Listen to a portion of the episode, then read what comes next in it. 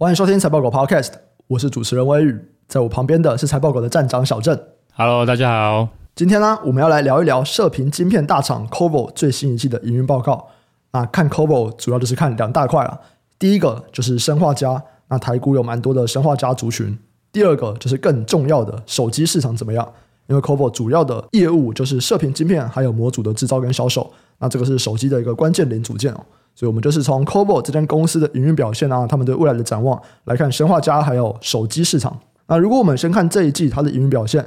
营收是六点三三亿美金，比去年同期衰退了四十六趴，但接近猜测的上缘。毛利率是十一点三趴，这个也比去年同期下滑了十点七个百分点。那这边高于财测下缘，non-GAAP EPS 是零点二六元，这个也比去年同期衰退了九十二趴。嗯，这些半导体都蛮惨的啊，Y O Y 负九十二趴，可它是明显的高于财测上缘哦。虽然整体的衰退幅度听起来很高，不过其实都比他们自己的财测，比他们自己的预期来得好，这样优于预期。诶，所以我们可以说，手机市场其实没有想的那么烂吗？因为我们其实前几期我们也都有说嘛，就是哎，我们一直在看中国的这个手机表现，嗯，很像没有落底的感觉啊，就是哎，一下子回来一点点，然后下一周哎，马上要掉更多这样。可是看起来好像比 Qorvo 的预期好啊。干，可是他衰退九十二拍，可是比他预期的好啊。这九十二拍不是开玩笑的。好，我的观点的话，我是觉得就是说，虽然财测比较好啊，可是我觉得真的蛮烂的。而且 Qorvo 我觉得一向都比较保守了。哦。对，所以可能他在比较保守的情况之下，那最后的结果比较好一点。只是这不能够说整个手机市场目前可能就是已经超乎预期之类的。对，我觉得还是蛮差的啦。哎，我想到一个哎。就是我们现在是很难得讲出，哎，衰退九十二趴这个数字，因为我觉得最近这几个月的这个季报已经比较少提到说，哇，衰退这么大的一个数字。哎，我突然想到为什么？因为其他的公司都已经变负的了，他们已经 没有办法算年增率了。对，他们都亏损嘛，对不对？对对对。难得 c o b o 还是正的，还是可以去讲一下这个 okay, okay, 这样。这样子就是说，哎，这个衰退九十几趴，其实比亏损是好一点，就对。对对对对对。对啊，其实如果说今天是看台股的话，真的超惨。像台股那个嘛，什么文茂啊、宏杰科啊，其实都是亏损嘛。对啊，所以这样来看，好像 Qorvo 是好一点呢、啊。对，不过以我的角度，我是觉得第一季这样子，其实我觉得还是代表说整个手机的市场比较疲软了、啊。对、嗯，那只是说看起来很不好的情况之下，还是有一些些、一些些的正面讯息。那这个一些些的正面讯息就是啊，Qorvo 其实他在上一季的财测他有提到说，他觉得他的 Android 的手机业务应该是落底了。他认为就是今年有机会，Android 这边逐季回温。对，那的确，如果以上一季最后的结果来看，公司表示是说，哎，Android 真的有开始回温了。当然，回温的幅度他没有讲多少。那总之就是说，Android 的业务没有再衰退了。对，而且他也提到，就是说，哎，他们主动减产来控制整个供给的情况之下，他们也看到自己在下游的 Android 的啊这个组件的库存大幅减少。从这个上上季减少二十趴，上一季又再减少二十五趴，所以这样子两季下来已经大幅减少五十趴的库存了，所以他们觉得这个去库存是非常有成效的。对，那所以呢，他们的角度来看，就是这个 Android 其实就已经开始回温了。对，那我觉得这个是一片凄惨的财报结果之中，算是一个比较正向的、少见的那个亮点吧。嗯嗯，哎，可是以 Qorvo 在这个产业链的位置来说啊。他们算是比较领先的，还是比较落后的？因为其实，如果我们说，哎，需求一定是从终端反映上来，嗯，那目前看起来终端那边很像还没有这样的声音呢、啊。对对对，没错。如果就过去来看的话，我觉得他们也算是领先了。对，就大家有兴趣的话，其实可以把那个，我们就拿那个同业，就是 Skyworth 啊，你们把 Skyworth 跟 Skyworth 最大客户就是 Apple。对对，这个营收年增率拿到财报狗的那个比较功能里面去比较他们的营收年增率，那你就会发现说，哎，这个 Skyworth 的业绩其实是领先 Apple 的，就是营收年增率。对，不过这个是业绩的角度啊。那如果是以订单的角度来看的话，那有可能会反而是下游的这个手机会比较先领先。对，那可是这个也要看就是下游愿不愿意接入一些订单的一个状况。对，那这个可能就是我们看逐字稿的一个重点嘛。就我们看逐字稿的话，就是想要去了解更多这些公司对于他们自己目前的手上的订单的状况，或者是说对于出货的状况的一个预先了解吧。对，可是如果单纯就营收的角度来看啊，对啊，RF 组件这个业绩的表现是领先，就是最后的终端的手机的，这也很合理嘛，对啊，你一定是先拉组件，你才能够手机卖出去嘛，对对，而且这个 RF 组件有个特征就是说，一般都是所谓的这个。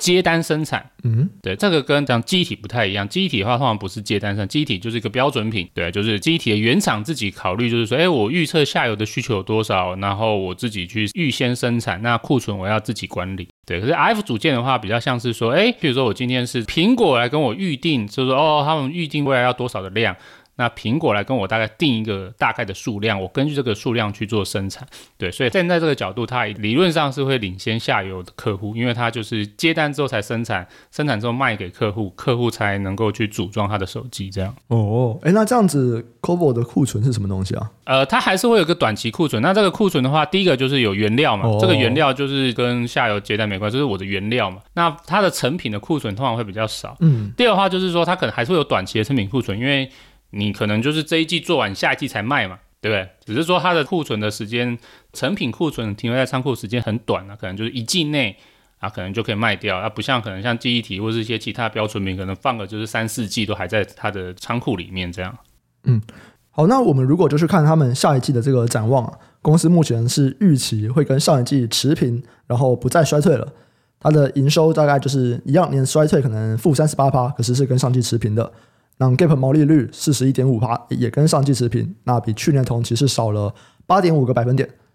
哦，所以这样子的话算是落底了吗？就是差不多了。对啊，如果看这个公司的财测预期啊，其实它有一点在暗示就是落底的意味啊。而且公司也在提到一个有趣的观点，就是说，哎，他们这一季啊，如果是以手机的角度来看啊，Android 上一季不是已经落底反弹了嘛，对不对？嗯。那这一季他们认为说，Android 还会持续的回温，对，而且他们看到蛮多更正面的讯息的，包含就是说，哎，他们这个原本中国的 Android 手机，刚才说这个 Android 回温是指全球的 Android 手机业务，对，可是中国的手机业务其实在上一季呢依然是下滑的，可是他们说，哎，到这个接下来第二季。他们也看到，或者他们也预期，就是中国的 Android 手机业务终于也是要反弹了，对，而且他们目前的这个在手看到的中国订单已经是来到近两年新高了。那所以这些东西都让人家感觉说，哎，好像有一个这样最坏的情况已过，好像已经开始是落底不再衰退的一个感觉了。嗯嗯，对对，那可是虽然说感觉是有弱底啊，可是其实如果去看公司的说明啊，对于未来的这个复苏还是比较算是保守或者是悲观一点吧，就是他觉得他未来的这个复苏的走势应该会比较温吞一点的。对，那他说法是这样啊，就是说。就算目前就是中国的订端回温，或是 Android 这边目前看起来已经连续两季反弹了，可是他说现在下游的这个 Android 的通路的库存依然是偏高的，就他们自身啊，他们自身 Android 的组件在下游的通路库存还是偏高的，所以他们认为他们未来两季啊依然是要持续的去库存。对，他们要持续的去库存，所以他们维持他们的减产，所以他们也对就是下半年理论上的旺季的复苏的力道，在 Enjoy 这边是比较保守的。其实这个听起来很微妙嘛，对啊，就是说，哎，奇怪，你一下子说下游的库存偏高，那理论上下游库存偏高，那代表就是未来的业绩是不会那么好，或者说你要去库存的情况之下，你理论上就会尽量压抑对下游的销售。对，可是怎么又会说，哎，我的这个 Android 已经落底，已经回温了？这个听起来很奇怪嘛。而且，如果我们比对最近供应链的一些观点呢、啊，你刚刚有提到一些，就是最近供应链好像就是对手机的市场其实是比较悲观一点嘛。对啊，就没有人说有落底的感觉。对，而且很多人都反而是下调嘛，对不对？像从什么台积电嘛，然后或者是说像手机的巨头联发科嘛，对，它就是下调全球手机产量的预估。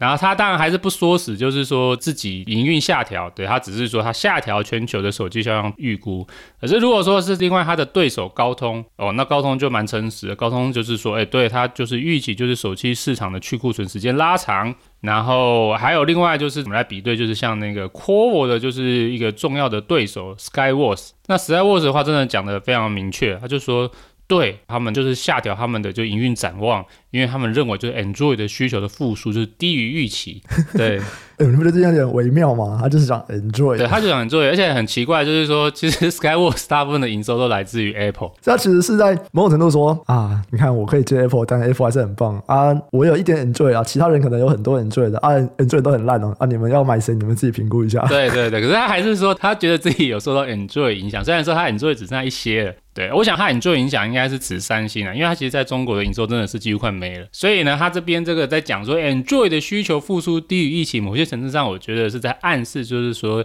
以他来看三星这边的角度，三星这边的需求复苏可能是低于他原先的预期的。对，那当然他就是不讲明客户啊，就是说整个泛 Android 的需求他觉得复苏低于预期。所以他认为库存的去化还需要蛮多季度的，这个是比他原本的年初预期还要再悲观一点。嗯，对，所以这样很微妙嘛，就哎一下就是说，你看我们看这个供应链，哎有很多公司都下调比较保守，觉得 Android 的复苏的力道其实是比年初预期的还差。哎，可是 Core 这边他又说他觉得 Android 已经落底了，然后接下来可能会逐季的慢慢回温。对，他只是说，哎，为什么会有这种矛盾的现象？那所以这样子就是说，Android 或者是说中国手机市场到底现在是已经走出谷底了，还是说去库存的时间拉长，所以就是复苏还要再往后延呢？对，那我觉得这种矛盾啊，蛮有趣的。就是说，我自己也在想这个问题啊。对，那我认为就是说，这一季有一家公司的法说会的一些说明，我觉得是不是可以拿来参考？嗯、对，那就是有一家公司叫做中芯国际。哎，你要不能先解释一下中芯国际在？整个手机市场的地位，比方说市占率或什么，就他讲什么，为什么需要参考？哦、oh,，OK，对，他的地位是是他他在手机上没什么地位啊，对啊，该怎么讲？他就是在整个晶圆代工市场上面的市占率，那，那为什么要理他？可是他有一个很重要的，因为他是中国的一个很大的代工厂，他自己本身的销售很大的一个是面向中国的市场，那所以就是说他的某些观点很能够代表中国市场的变化，对不对？Oh, 那因为我们刚才在讨论，就是说，哎、嗯，这个 Android 的中国市场一下有人说就是落底，一下有人说复苏低于预期，对，那到底中国市场现在是怎么样？对对对，嗯、那我们可以看看中芯国际的说法，对，但中芯国际它也是有不少的营收是来自于手机啊，对，只是说。你要我说它在手机市场的地位，我觉得是还好，对，只是说它也是有不少的营收是来自于手机市场，我记得应该也是三成以上吧。对，那如果今天看中芯国际，它对于自己接下来的展望啊，其实它也是和 Qorvo 提到的类似，或者是说它直接就是说它第二季就是要回升，嗯，对，哎，这蛮有趣的。你看台积电它是下调第二季展望嘛，可是中芯是预期就是说第二季它的营收就是要叫第一季就要开始回升了。那为什么他会这样讲呢？诶，我再补充一下好，我怕有些听众不知道中芯国际。中芯国际其实就是那个中国目前最大的晶圆代工厂，对，就是目前的它的技术的领导者，当初是在台积电里面的一个算是高阶的主管或者一个高阶的就是人员，那后来他就跑去中芯国际，所以中芯国际就是算是在台积电某些程度上是在这个晶圆代工厂的一个对手，那目前也是中国的一个最大的晶圆代工厂。好，那这个就前情提要补充一下，对，那就是中芯国际呢，他就说，诶，为什么他预期就是他第二季可以回升呢？他真的就是讲，就是他就是在本季的手机市场，他有看到急单。所以他认为这这个急单就是推升他的第二季的整个营运状况变得比第一季更好，对，只是他强调这个是急单，对，那为什么会有急单？这个急单的需求又来自于哪呢？对，那它的说明很有趣啊，它的说明就是说这个急单呢、啊、是来自于新机型手机采用新组件的需求。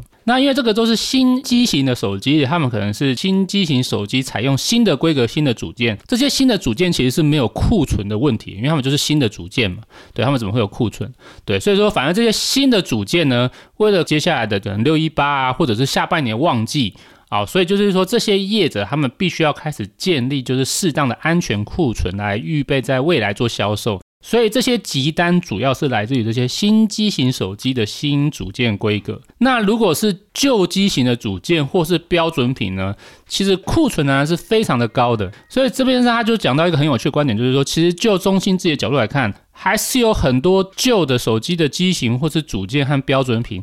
库存还是很高的，还是没有很好的改善。他们预期的那会是接下来会去库存，可是他们提到说，可是就算是这样，还是有一些手机的急单。这个急单来自于哪？就是我刚刚提到这个新的机型的手机采用了一些新的组件的规格。反正就是新的组件没有库存嘛，所以他们要建立安全库存。那这是一个。那第二话就是说。那还有一些急单是来自于说，的确有一些组件，他们因为较早去库存，譬如说他提到一个例子是说，像这个 nofrash 啊，或者是这个 DDIC 啊，或者是这个 CIS 或 CMOS 吧，就是图形的处理相关的晶片。对，他说，因为这些组件都是很早很早去库存，所以以他们到现在来看，他们的确算是在下游这些零组件里面，少数就是库存的水位已经来到算是一个安全的水位，或是比较健康的水位了。所以他们也看到这些组件有开始在做一些库存回补的状况。可是这些组件只是少部分的组件哦，他们还是提到偏向去库存的组件还是比较多的，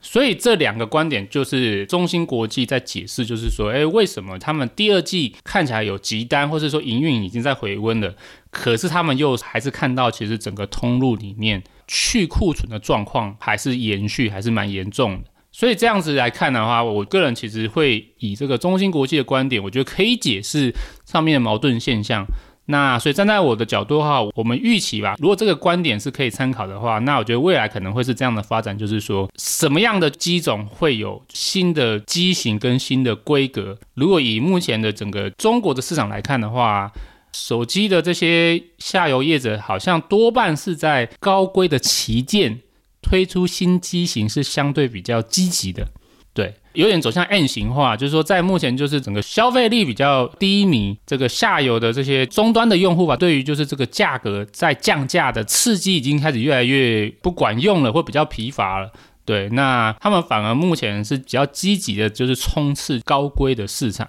就是在这个旗舰机这边，就是推出新机的力道或者是意愿，今年算是比较强烈一点的。对，那这可能也蛮容易理解嘛，就是说你既然销量推不动，你就反过来去想说，我怎么样在 ASP 就是单价上面可以做提升吧？对，因为理论上就是比较有钱的那一群人，他们对于景气也许是比较不敏感一点。嗯，诶，那这样子其实听起来对于整个手机市场就有点麻烦呐、因为像你说的，诶，看起来可能高端的新机型，他们接下来会开始在准备料，然后诶，可能在这边的销售会比较好一点。那中低阶的手机需求就很疲软，可是一般来说比较少公司就只做高阶的吧。对，所以其实每一间公司都是高阶的可能会不错，然后中低阶的不好。你这样子其实有点难去判断说，所以到底是好还是不好？就整体来说，哎，所以到底怎样？如果是以销量的角度啊，我觉得今年的话，应该就是会表现不好，或者说比大家年初的就是预期再更加疲软。嗯、因为从解封之后，发现就是这个中低阶的手机，或是透过降价，还是很难去消化这一些比较算是中低阶的手机的库存。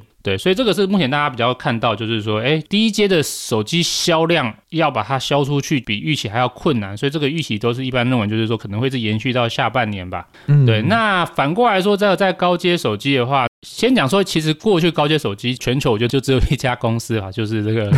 就是苹果嘛，对不对？对对对，所以 等一下，等一下，你说高阶手机只有苹果叫高阶手机吗？我说这个市占率啊，以市占率角度，其实就是你，你把三星放哪里？三星也有啊，对啊，那可能就三星第二吧，只是说三星跟 苹果这边的市占率还是有差嘛。嗯，对对对。那中国的其他的手机业者，那当然就是在高阶的手机这边市占率是比较偏低嘛。对，那所以就是说，这也是他们想要的一个尝试的方向啊，就是说，反正我们在这个高阶市场机器比较低嘛，对，那我们不如就来这边来冲刺一下高阶的机型好了。诶，那这样子中兴可以代表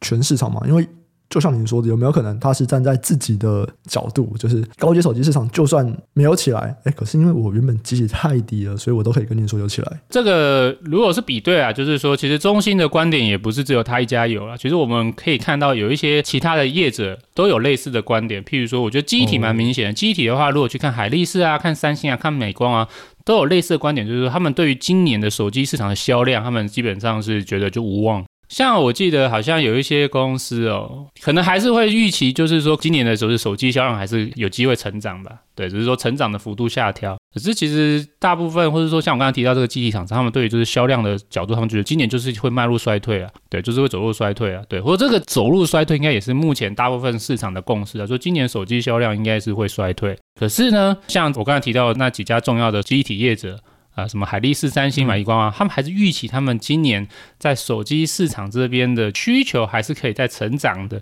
原因是因为他们看到就是高阶的旗舰手机吧，他们对这个容量的提升变得就是更加明显吧。嗯、对，那这一方面就是说，因为已经叠价了嘛，叠价的话，那我原本同样的价格，我去年只能买到四 GB，啊，我今年同样价格我就可以买到六 GB 了，那我不升白不升，反正就成本价格一样。那第二个当然就是说我今天是旗舰机，我要吸引我的下游，可是我的这个一般市场认为就是说现在手机的这个创新的程度已经越来越低了。对，嗯、那所以我能够要再怎么样吸引你再去采购我今年更新一代的旗舰呢？那当然，我就是说，哇，我的这个规格，我的这个容量，我的这个机体容量，就是比去年就是更好了。对，譬如说去年可能是六 GB，那今年也许有机会到七 GB、八 GB，或者是说十二 GB，Android 好像是十二 GB 起跳了，那今年可能又再更高。对，那如果是这个储存，就是这个 NAND Flash 容量的话，哦，可能今年很多高阶的就直接就跳到一 TB 的容量了。对，那这个都是这个机体业者的观点啊，所以其实机体业者他们目前也是认为，就是说今年要看中低阶的销量来提振记忆体这边，应该是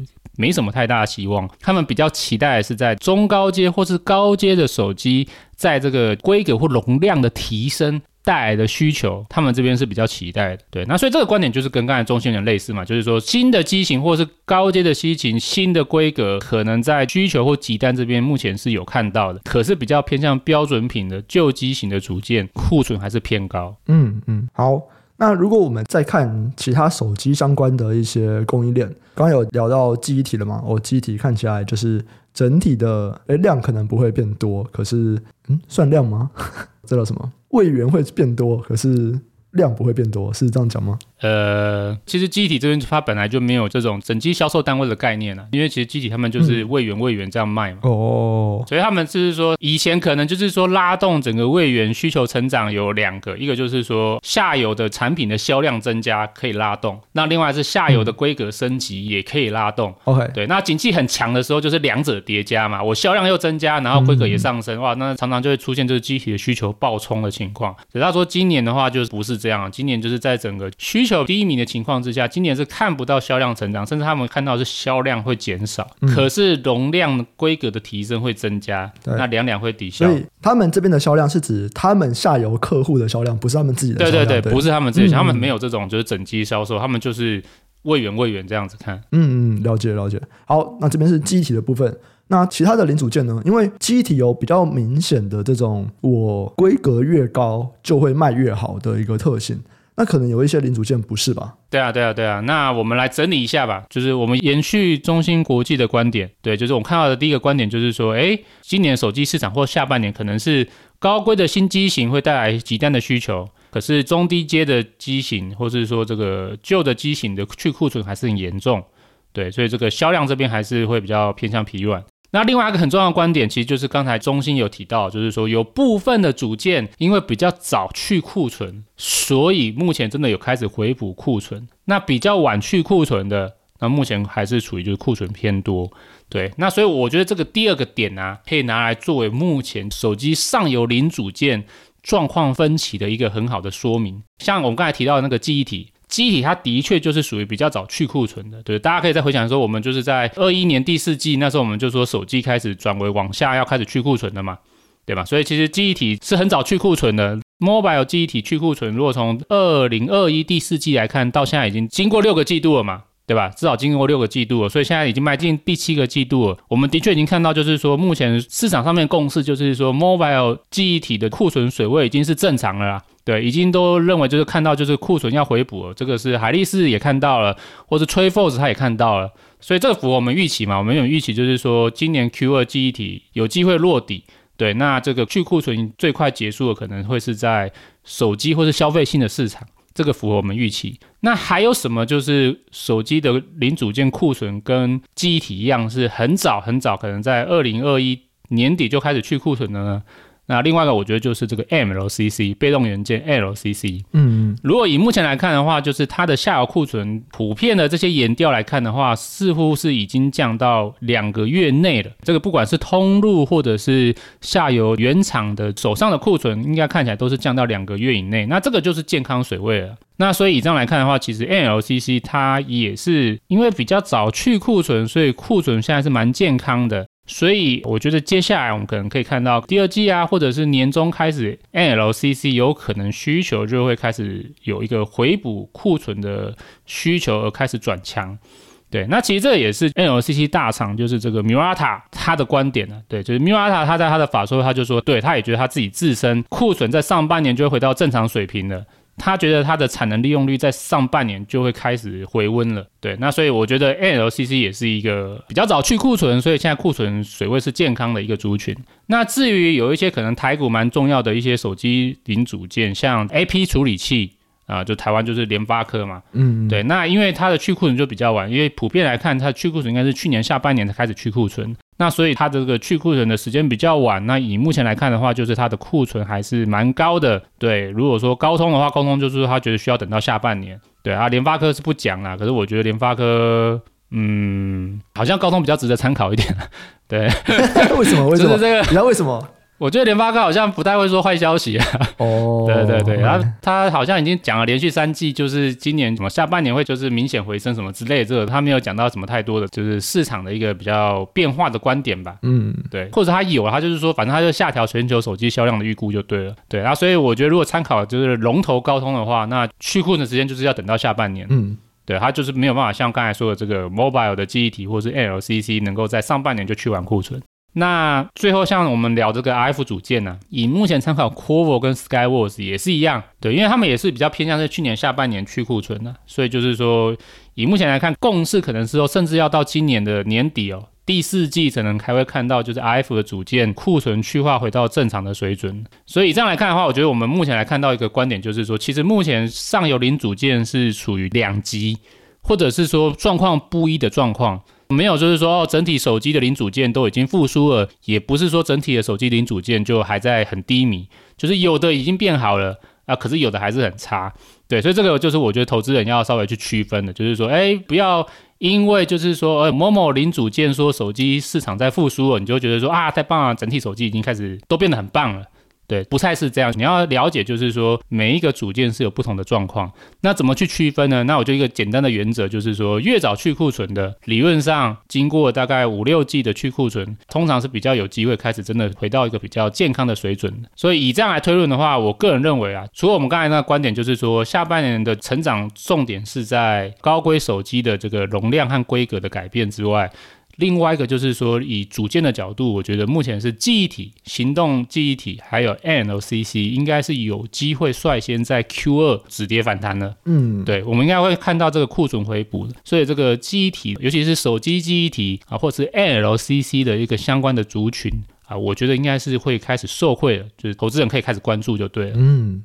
好，那这边是手机部分嘛，开头我没有说看 Qorvo 就是两个族群，手机、生化镓。那生化家呢？刚刚我们有提到说，呃，比起像 c o b o 啊、Skyworks 啊，生化家是更惨的。对，因为他们是在比较上游的角度嘛。对，那可是下游说法是说，虽然有鸡蛋，可是这个旧的机型啊，或者说有蛮大的一个部分，还是处于在去库存嘛。嗯，对。那所以普遍都认为，就是去库存的时间点，或者说 c o b o 跟 Skyworks 都是这样认为啊，就是应该是要看到，就是今年可能是第四季吧，库存才会回到健康的水位。那这样其实某些程度上代表就是说，未来两季啊，虽然可能会有一些极端的帮助，可是因为在库存偏高的压力之下，复苏的力道可能就是会很缓慢，就对了。嗯，对。所以这样子就回到刚才我们提到，就是说这样到底是好还是坏？到底我们要说它还是已经落底了，还是要说哦，因为复苏力道偏低，因此就是先不要管它，可能现在就在观望呢。对，那我现在就我的角度啊，就是说我真的认为，其实就是应该是走出谷底了。嗯，对，或者说站在我个人的角度，我目前对于整个半导体的普遍状况，其实我认为已经是走出谷底了。那只是走出谷底的话，另外一个问题就会问，就是说那回升的力道如何？回升的力道，我觉得真的就是不同组件有差。我觉得 RF 或者生化加相关的族群，应该是回升的力道，在业绩的角度啊，就是会比较温吞。那可是这个温吞，我认为不是坏事哦，因为就是因为它这么温吞，所以我觉得目前市场对于稳茂啊、宏杰科啊这些生化家的估值，我觉得还是偏低的。嗯，对，就是说，因为股价等于是在反映未来嘛。对那如果我们今天去看稳茂或是宏杰科，他们这些生化家业者，我们以股价净值比好，就最简单股价净值比。其实如果你去拉出八年或十年的股价净值比的一个历史走势啊，其实他们现在的股价净值比都是在历史偏低的水位吧？嗯，对啊，对啊，对啊。那如果说已经开始要走出谷底了，那为什么股价现在还是处在历史相对偏低水位？那其实就是因为目前我觉得市场对于未来两季的复苏力道还是比较保守的。对，其实他们自己都比较保守啊。你看，就算是文茂好了，他也是说，哎，对啊，我第二季会反弹，可是我的产能利用率还是只能维持在三成。对，那维持在三成就是说我还是会亏损。那所以这些看起来就是不利它的，就是未来的估值回升。可是我觉得也是因为这样，所以目前他们仍然是在偏低的水准。那可是我们考量就是，我们不要考虑说未来两季，我们把眼光放长一点。如果是到今年第四季呢，或者说是明年二零二四年，有没有机会就是整个去库存结束了，然后正式走出比较明确的一个复苏的力道回升的一个轨道呢？诶，我觉得应该是有机会嘛。对，因为反正就是已经走出谷底了嘛，剩下就只是时间。那如果我们拉长一点到二四年的话，那我觉得不一定这么悲观了。甚至就是说，去库存去那么久，理论上你看，像记忆体或者是 NLCC，就是很好的代表嘛。对，就是说我去库存虽然花很久，花了五季六季，可是我终究是去完库存了，所以我有机会在第二季，哎，我的这个整个状况就开始比较明显的回升了。那我觉得就是其他的组件也应该是有同样的道理。所以，如果就我的角度啊，就是说我反而觉得，就是生化家目前的这个整个族群的估值是偏低的。我觉得投资人可以开始好好观察、注意。哦，好，这样听起来，我觉得不管是刚刚讲的 MLCC 或者是生化家，很像都可以来看一下，对不对？对啊，对啊，对啊，就是以估值的角度啊，我们先从估值角度来看，因为记忆体的确已经有些族群已经先喷了嘛，就是模组嘛。对，对对对。可是模组的上游目前还是估值偏低的啊，所以我们会建议就是说，哎、嗯，我们一定是以估值偏低的是更有机会的，所以。记忆体这边我会觉得就是往上游看吧，往一些原厂的角度看，还有就是捡便宜的机会。那生化家这边的话，我就是觉得说，哎，目前他们虽然今年有反弹啦，可是相对于历史的估值的角度来看，哎，依然是偏低的。那所以目前如果说我自己预期是说走出谷底啊，虽然复苏比较慢，可是最差应该就是过了。那那我觉得也是可以值得就是关注了。嗯，好，没问题。那以上啊，就是我们今天这一集在聊 COBO，然后聊手机市场，还有生化家市场。那有任何的问题啊，都可以留言和我们询问。那我们就下期再见，拜拜，拜拜。